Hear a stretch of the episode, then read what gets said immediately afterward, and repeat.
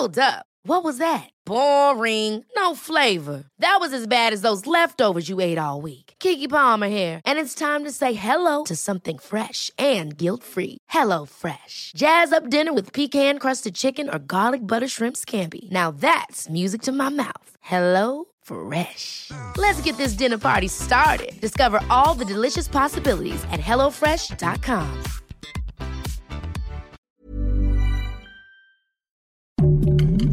Heraldo Podcast, un lugar para tus oídos. Una imagen vale más que mil palabras y a veces con tan solo escuchar viajamos al mundo infinito de la reflexión. Esta es la imagen del día con Adela Micha. La bienvenida a Adela Micha y a Alejandro Cacho. ¿Qué tal, Leonardo? Muy buenas tardes, mejores tardes, te esperamos. Hola, Leonardo, Adela. ¿cómo Ha sido sin duda un día intenso, muy intenso, eh, espectacular, increíble que nos Triste. ha rebasado a todos. Un martes ciertamente negro el de hoy. El sábado se cumplieron justo 20 años de los atentados terroristas del 11 de septiembre del 2001. Ha pasado mucho tiempo, pero sigo sosteniendo lo que dije entonces, en esos momentos. Fue un martes negro para Nueva York, para Estados Unidos y para el mundo entero, que ya no sería igual a partir de esa fecha. El grupo terrorista Al Qaeda secuestró cuatro vuelos comerciales. A las 8 con 46 minutos de la mañana, yo estaba al aire, se consumó el primer atentado. Un avión se estrelló contra el edificio norte del World Trade Center en Manhattan. 17 minutos después, la torre sur fue golpeada por un segundo avión y yo y todos no entendíamos lo que estaba pasando.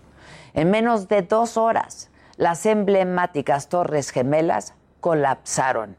El tercer vuelo golpeó el Pentágono, la sede del Departamento de Defensa de Estados Unidos, y Estados Unidos entonces se supo vulnerable.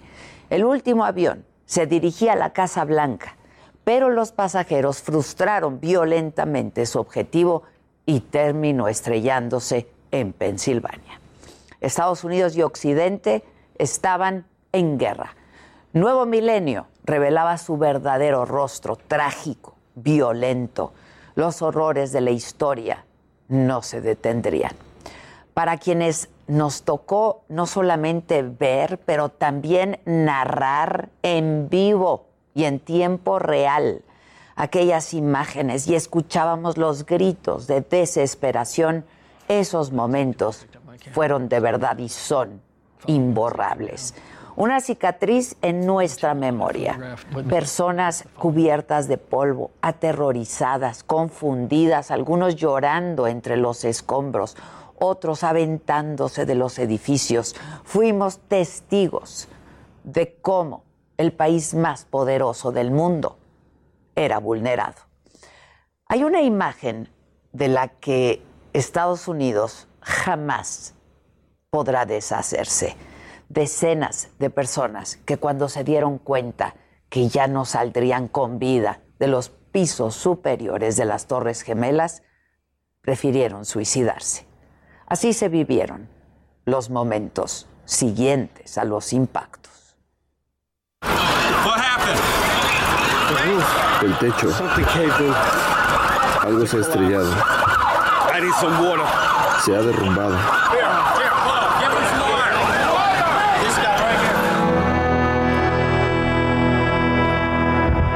Un avión, gente gritando y luego una explosión. Cristal. Y todo el mundo corriendo. Y como en ese momento les informé, el entonces presidente estadounidense George Bush estaba de visita en una escuela de Florida, justo cuando le avisaron del atentado. Hasta ese momento, él seguía creyendo que se trataba de un accidente. Vamos a escuchar el testimonio de Andrew Card, jefe del gabinete de Bush, quien tuvo que entrar al salón de clases donde estaba el presidente para informarle lo que realmente estaba pasando. A partir de ese momento, insisto, la historia cambió. Pensé lo que iba a decir. Abrí la puerta al salón de clases. Entré. Caminé hacia el presidente. Me incliné y le susurré a su oreja. Un segundo avión impactó la segunda torre. Estados Unidos está siendo atacado. Y miré al presidente todavía viendo hacia adelante, asintiendo con la cabeza. Creo honestamente que estaba pensando en la carga que aceptó con el juramento presidencial. Me gusta decir, fue ahí cuando se convirtió en el presidente. El mundo entero estábamos en el asombro, perdimos el aliento al comprender la gran amenaza que esto suponía, el terrorismo. Los ataques a las Torres Gemelas dejaron casi 3.000 muertos, de más de 90 nacionalidades entre los que se confirmaron cinco mexicanos. Y el presidente Bush trataba de consolar a una nación lastimadísima, pero también advertía que su país no descansaría hasta dar con los responsables de estos ataques. Nueve días después, Bush condenó el régimen talibán y Al Qaeda. Y así lo escuchamos ahora. Our war on terror begins with Al Qaeda. Nuestra guerra contra el terrorismo comienza con Al Qaeda. Pero no termina ahí. No terminará hasta que cada grupo terrorista de alcance mundial haya sido encontrado, detenido y derrotado. Cada nación y cada región tiene que tomar una decisión. O están con nosotros o están con los terroristas. De esa forma comenzaba la llamada guerra contra el terrorismo. Estados Unidos intervendría en Afganistán y en Irak. Ejecutaría al dictador Saddam Hussein en el 2006. En mayo del 2011 asesinarían a Osama Bin Laden, el artífice justo de los atentados del 11 de septiembre. Y así lo anunció el expresidente Barack Obama. Good evening. Buenas noches. Hoy puedo informar a los Estados Unidos y al mundo entero que Estados Unidos llevó a cabo una operación que mató a Osama Bin Laden, el líder de Al Qaeda, y un terrorista que es responsable por la muerte de miles de hombres, mujeres y niños inocentes. En noches como esta, podemos decirle a las familias que perdieron a sus seres cercanos por el terror de Al Qaeda, se hizo justicia.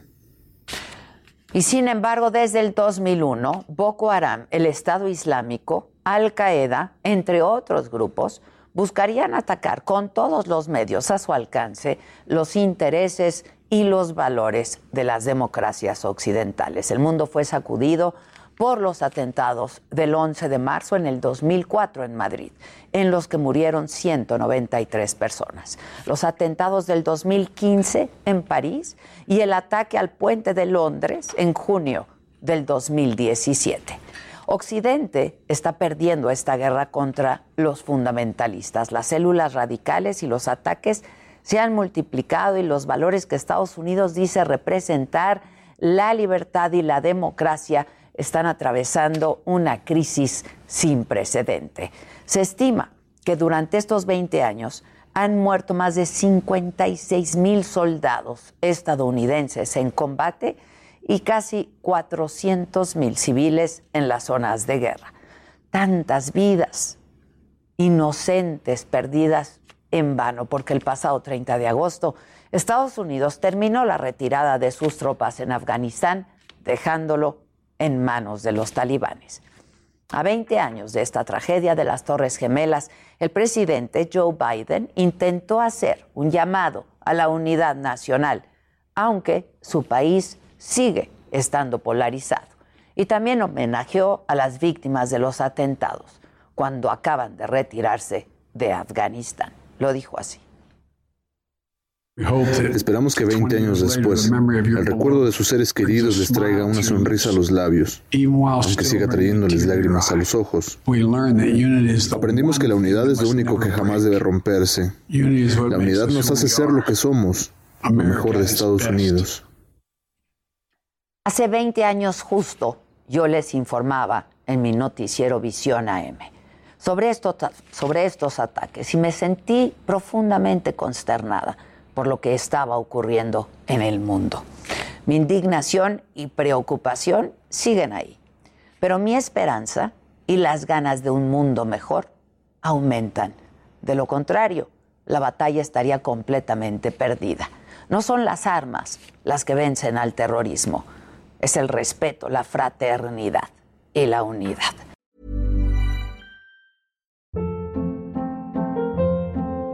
Hold up. What was that? Boring. No flavor. That was as bad as those leftovers you ate all week. Kiki Palmer here, and it's time to say hello to something fresh and guilt-free. Hello Fresh. Jazz up dinner with pecan-crusted chicken or garlic butter shrimp scampi. Now that's music to my mouth. Hello Fresh. Let's get this dinner party started. Discover all the delicious possibilities at hellofresh.com.